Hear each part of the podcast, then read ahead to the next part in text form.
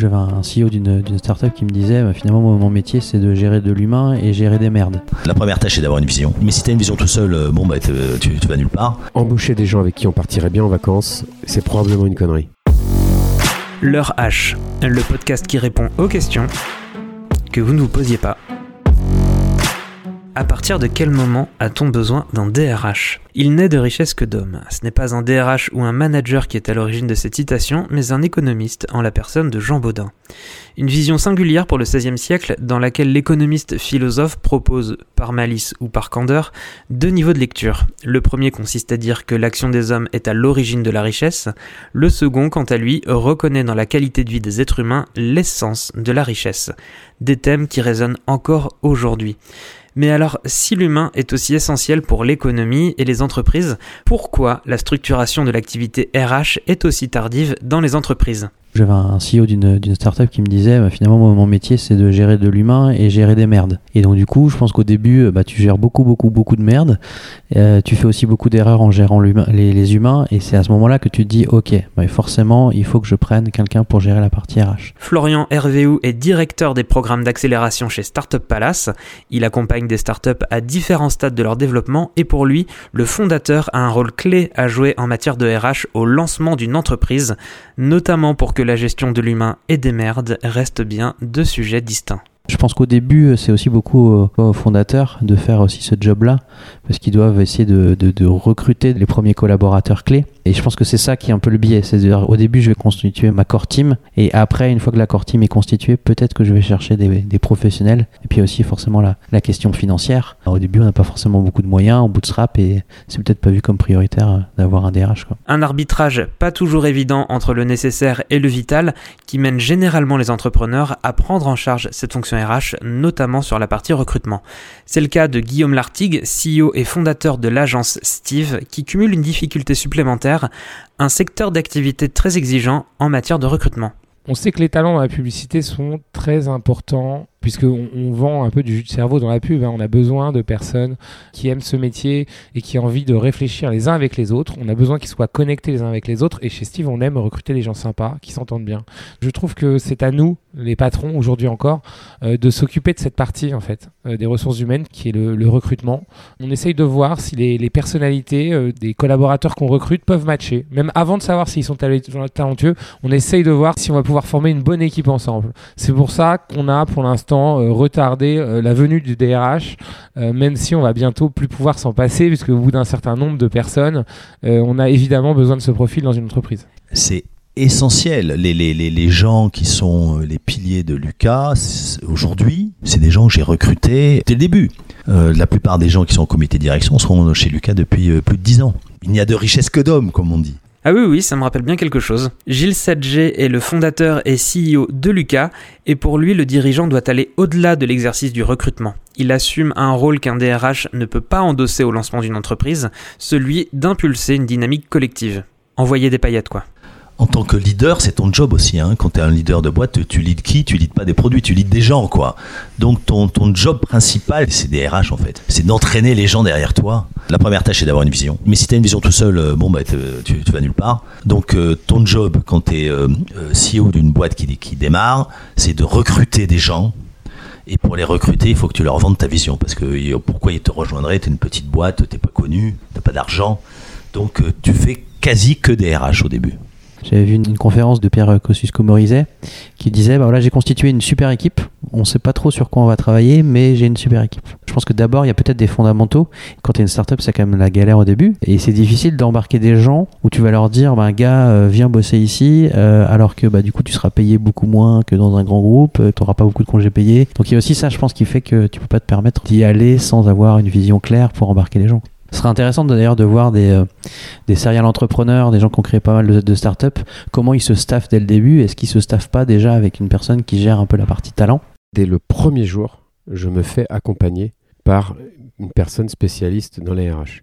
Le regard extérieur est indispensable. Lui, c'est Vincent Roux, fondateur de l'agence Intuiti, de 50 Truck, de la société Au et actuellement en train de lancer une nouvelle aventure entrepreneuriale. Différentes expériences qui ont fait naître en lui une certitude en matière de recrutement, celle de se méfier de lui-même. Il y a un truc dont je me méfie particulièrement, c'est de vouloir prendre des gens qui nous ressemblent un peu trop. Embaucher des gens avec qui on partirait bien en vacances, c'est probablement une connerie. Il vaut beaucoup mieux avoir des gens avec euh, une certaine aspérité, peut-être des choses qu'on ne partage pas sur des visions, sur des angles de vue, des choses comme ça. Il faut partager les valeurs, ça c'est indispensable. Il faut partager le goût du projet, ça c'est indispensable également. Il faut une vraie complémentarité et c'est hyper important. Et la différence, c'est la richesse de la réussite d'une entreprise aussi. Quoi. Une nécessaire objectivité pour trouver l'équilibre entre les compétences et l'alignement sur les valeurs, un constat partagé par Pierre Chapon, CEO de Preto, une scale-up de la fintech. Pour lui, dans une entreprise en pleine hypercroissance, c'est précisément cet équilibre qui permet d'éviter les erreurs de casting. Les déconvenus en recrutement, euh, c'est rarement sur des sujets de compétences, parce que les compétences, à la fois, ça peut s'évaluer euh, plus directement en entretien de recrutement, et ça peut se faire progresser. Euh, quand il y a des, déficits de compétences, euh, quelqu'un qui a le bon état d'esprit et qui veut progresser, même s'il lui manque des compétences, bah, on s'organise pour le faire progresser. Les plus grosses déconvenues, c'est quand il y a un problème d'état d'esprit.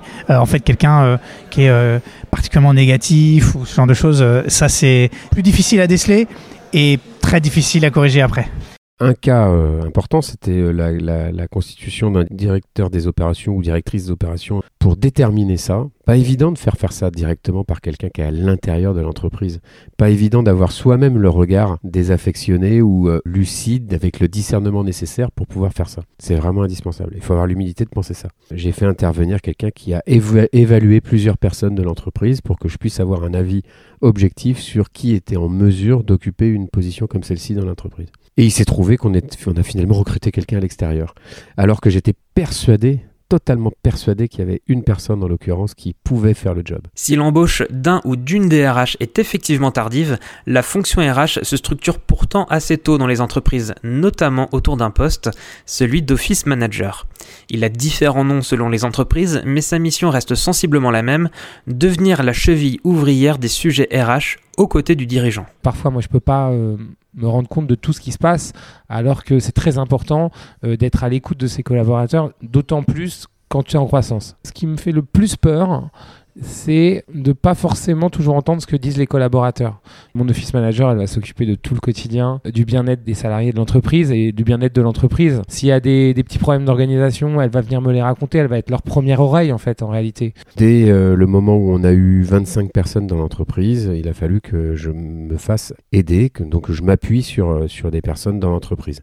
Donc au début, ça a été la personne sur l'office management et puis euh, sur la partie euh, également de la personne qui s'occupe de la comptabilité parce que c'est bête mais il y a aussi les payes là-dedans, il y a les congés etc. Et donc euh, c'est aussi une fonction qui est, qui est pas juste une fonction d'exécution mais aussi une fonction de relation. Quand on était 12, j'ai recruté une office manager. Tu as besoin d'avoir quelqu'un qui gère euh, le quotidien, l'accueil des visiteurs et puis faire les factures. Ça, c'était quelque chose qui est assez galère, donc c'est le, premier truc que je, que je lui ai donné à faire. S'occuper de la paye aussi, envoyer euh, les éléments de paye. Et en fait, tout de suite, elle m'a aidé à recruter puisque Lucas, on était 12 à l'époque, et c'est vraiment la phase où euh, le recrutement est super important. J'y passais euh, la moitié de mon temps. Elle m'a aidé à recruter les, gens qui sont aujourd'hui euh, les, piliers de Lucas. Quand on a atteint 100 personnes, en fait, elle a, quitté Lucas, et c'est là qu'on est resté pendant peut-être deux ans sans DRH. Deux ans sans DRH pour une entreprise qui s'adresse aux fonctions RH, ça peut donner l'impression d'un cordonnier mal chaussé, mais recruter un DRH demande aussi de lever quelques barrières. Pour Gilles Sadger, ces barrières étaient plutôt d'ordre culturel et pour Guillaume Lartigue, elles sont plutôt d'ordre matériel. Et je me suis rendu compte que je voulais pas recruter de DRH, j'avais une sorte de réticence. Non pas parce que je considérais que les RH c'était pas important, mais au contraire parce que je considérais que c'était super important. Et qu'en fait, je me rends compte que je voulais pas le confier à quelqu'un d'autre. Tout ce qui est culture, je voulais pas le confier. Et je voulais aussi que les managers se sentent vraiment impliqués dans ces tâches de management humain.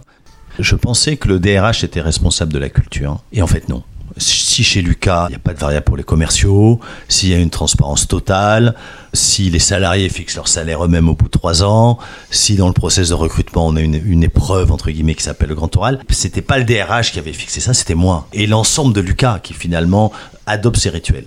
Le DRH va renforcer la culture, il va la cultiver, mais c'est pas lui qui l'a créé. On va bientôt en avoir besoin. Mais pourquoi on n'en a pas encore Pour deux raisons principales. Premièrement, parce qu'il y a un coût lié euh, au poste du DRH. L'économie de la publicité, bah, c'est plus exactement ce qu'elle était auparavant. Elle est plus serrée aujourd'hui. Et à chaque fois qu'on a un nouveau poste qui se crée, bah, il faut bien voir si c'est le moment pour y investir. En parlant d'investissement, et si la clé n'était pas nécessairement dans le recrutement, on peut avoir besoin d'un DRH et bénéficier de ses lumières sans pour autant avoir cette compétence en interne.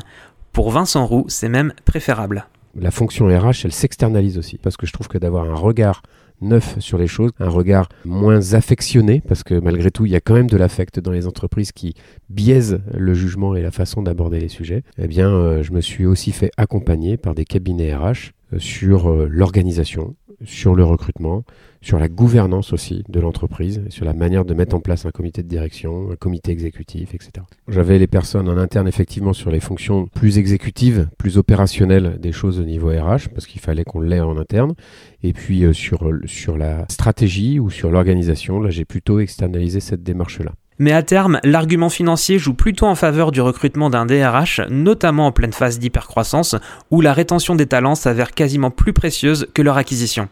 Florian Hervéou se risque même à un parallèle avec le développement des startups. Un parallèle, c'est que finalement, une, startup, qu'est-ce qu'elle cherche? C'est son produit de market fit. Pourquoi les startups échouent? Parce qu'elles ne trouvent pas leur produit de market fit. Et le marqueur principal du produit de market fit, c'est la rétention. C'est pas forcément l'acquisition. C'est la même chose pour l'équipe. Si tu arrives à retenir tes talents, c'est ça qui est important parce que tu as quand même une, culture d'entreprise. Tu peux avoir à acquérir les meilleurs talents, mais s'il reste que deux mois, euh, le coût du recrutement est finalement hyper, euh, hyper fort.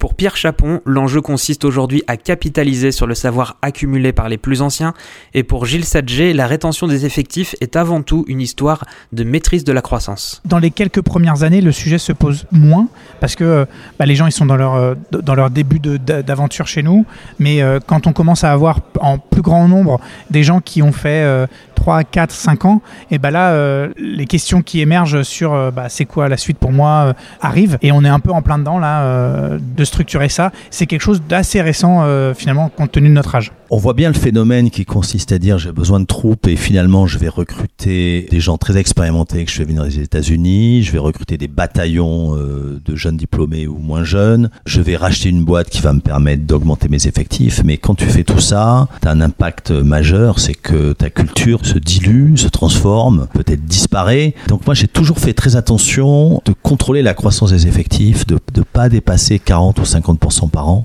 Au-delà, ça devient très difficile à gérer au niveau culturel. Bon, c'est bien beau tout ça, mais au final, à partir de quel moment a-t-on besoin d'un DRH On a posé la question à tous nos interlocuteurs qui se sont tous risqués à une réponse. Tour de table. Dans un monde parfait, dans un monde de bisounours, euh, quasiment day one. Mais euh, si on regarde un peu les startups, j'ai l'impression qu'il y a un point d'inflexion aux alentours de 15-20 collaborateurs. Un des éléments importants, effectivement, pour avoir un DRH, c'est à partir du moment où le dirigeant ou la dirigeante lui-même ou elle-même n'est plus en capacité de traiter ce sujet-là par lui-même. Et puis après, je pense qu'il y a aussi une notion de euh, tribal, je vais l'exprimer comme ça, mais je pense aussi que la fonction RH commence à devenir importante à partir du moment où le dirigeant ou la dirigeante ne peut plus être en contact direct régulier avec euh, ses collaborateurs. Passer 25-30 personnes, ça commence à être compliqué d'être au contact tout le temps des gens. Quoi.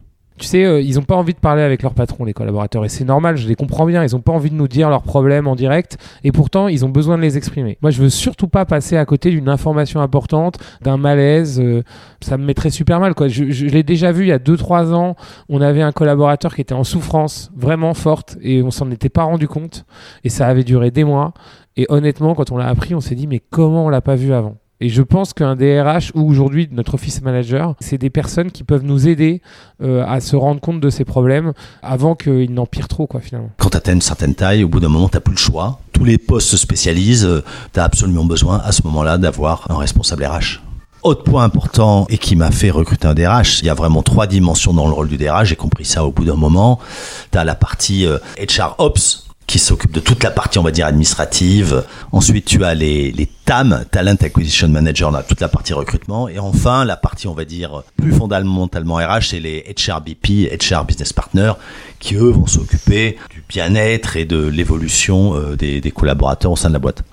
Et donc là, le DRH supervise ces, ces trois métiers et met en place des process parce que finalement, c'est dans une boîte en croissance, c'est ça son rôle principal. Recrutement plus, euh, euh, gestion RH, ça, de- ça me prenait peut-être 20% de mon temps quand même. Et les limites, c'était pas tellement en termes de temps, la limite, c'est déjà un peu le, jeu de rôle euh, sur des problématiques RH, que ça soit le fondateur qui gère tout, euh, c'est parfois pas adapté. Quoi. Je me suis rendu compte que euh, pour monter en professionnalisme sur l'aspect RH, là, c'est mieux d'avoir quelqu'un dont c'est le métier. Et pour conclure, la question du recrutement d'un DRH ne trouve pas tant sa réponse dans la valeur qu'on attribue à l'action d'un DRH, mais plutôt dans la valeur qu'on accorde au recrutement lui-même. Embaucher, c'est pas un coût, c'est un effet de levier. C'est pas du tout pareil. Et tant qu'on considérera que c'est un coût, on fera le recrutement le plus tard possible. Une fonction RH, une fonction finance, une fonction commerciale, c'est des effets de levier. Donc il faut trouver la trésorerie effectivement pour cela, mais plus vite ça arrive, plus vite on utilise cet effet de levier pour accélérer la réussite de l'entreprise. Merci d'avoir suivi cet épisode et la prochaine fois que vous ne vous poserez pas une question, nous y répondrons quand même.